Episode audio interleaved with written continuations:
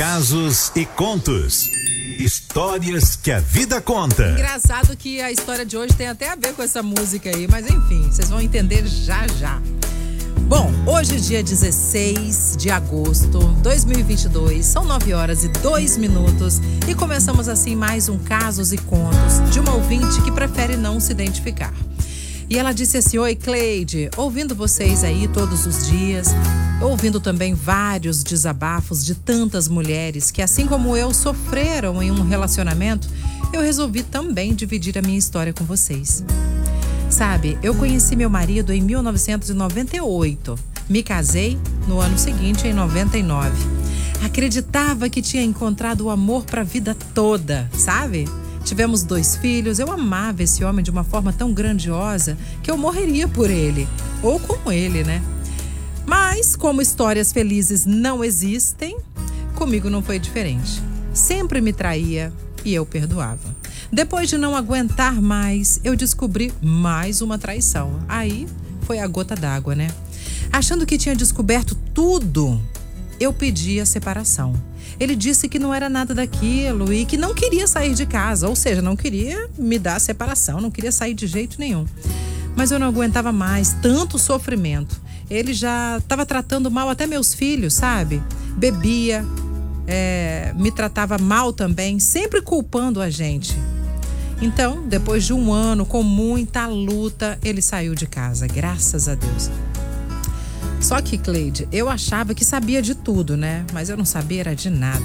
Ele saiu de casa dizendo que ia para casa da mãe dele, mas na verdade ele foi morar com a amante, a menos de um quilômetro da minha casa. E nesse um ano que ele demorou para sair, ele saía com ela no bairro, me expondo, expondo nossos filhos. Meu filho mais novo, que sempre foi o melhor da sala de aula na escola, é, com tudo que o pai estava fazendo, ele teve 18 ocorrências escolares, Cleide, por indisciplina. Teve que fazer terapia para conseguir lidar com o que o pai estava fazendo. A minha filha ficou doente. Ela tinha feito uma cirurgia há um tempo atrás e a cirurgia já cicatrizada começou a infeccionar a ponto de ter que ficar com dreno por 15 dias. Os médicos não conseguiam entender o porquê estava infeccionando uma cirurgia já cicatrizada, até perceberem que o problema era psicológico.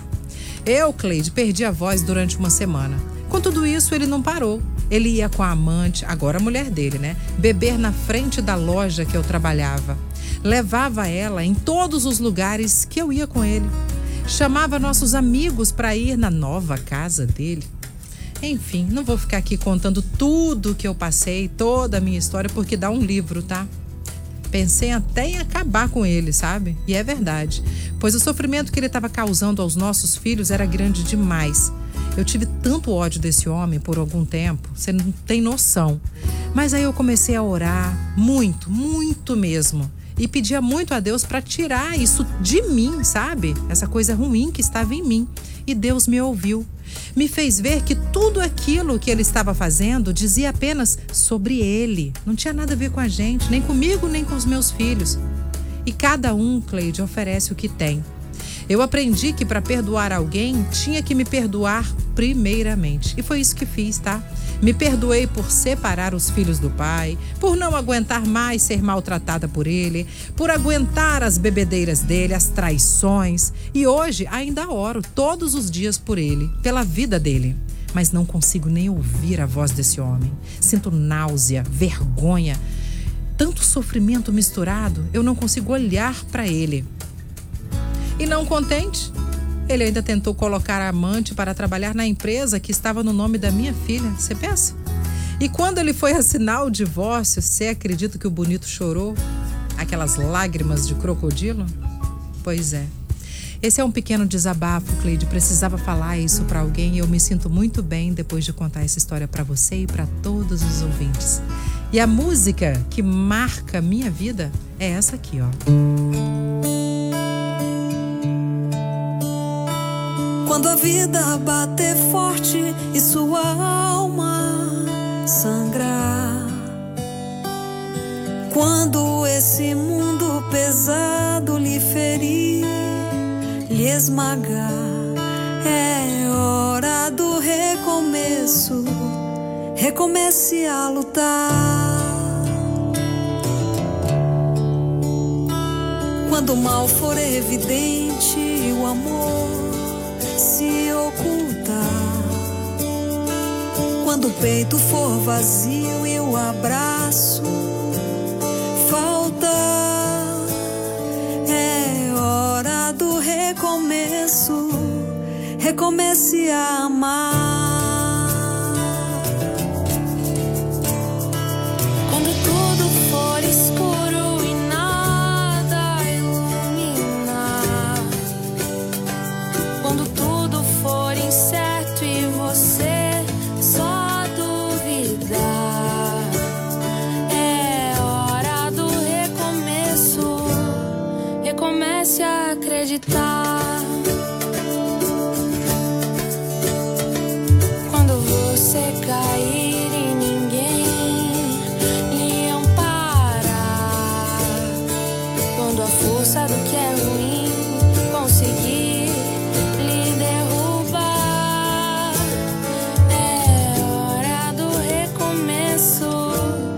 Comece a levantar.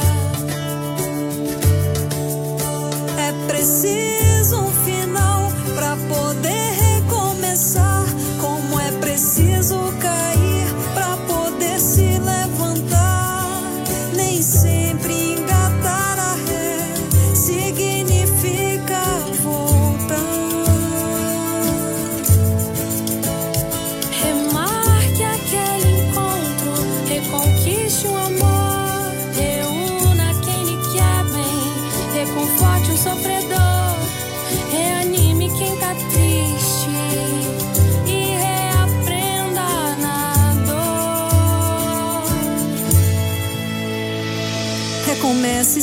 refaça. Relembre o que foi bom, Reconstrua cada sonho. redescubra algum dom, Reaprenda quando errar. rebole quando dançar. E se um dia lá na frente a vida recupere a sua fé e recomece novamente.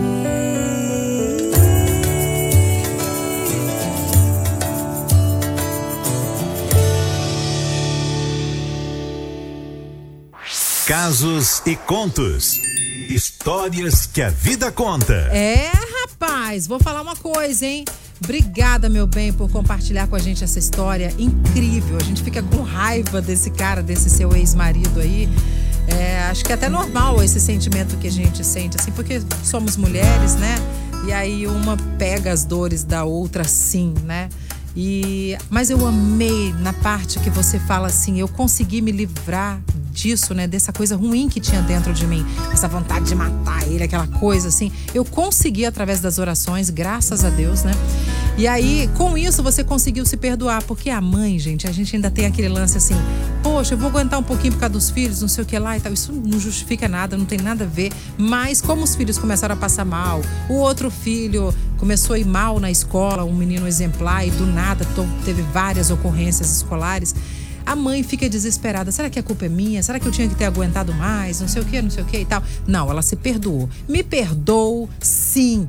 Tipo assim, por não ter distanciado, né, os filhos do pai, ter feito o que tinha que fazer, tá? E estar longe desse cara hoje. Se perdoe mesmo. Vida que segue. A letra da música que você conta pra gente aqui, a letra é espetacular e fala exatamente. Recomece, recomece.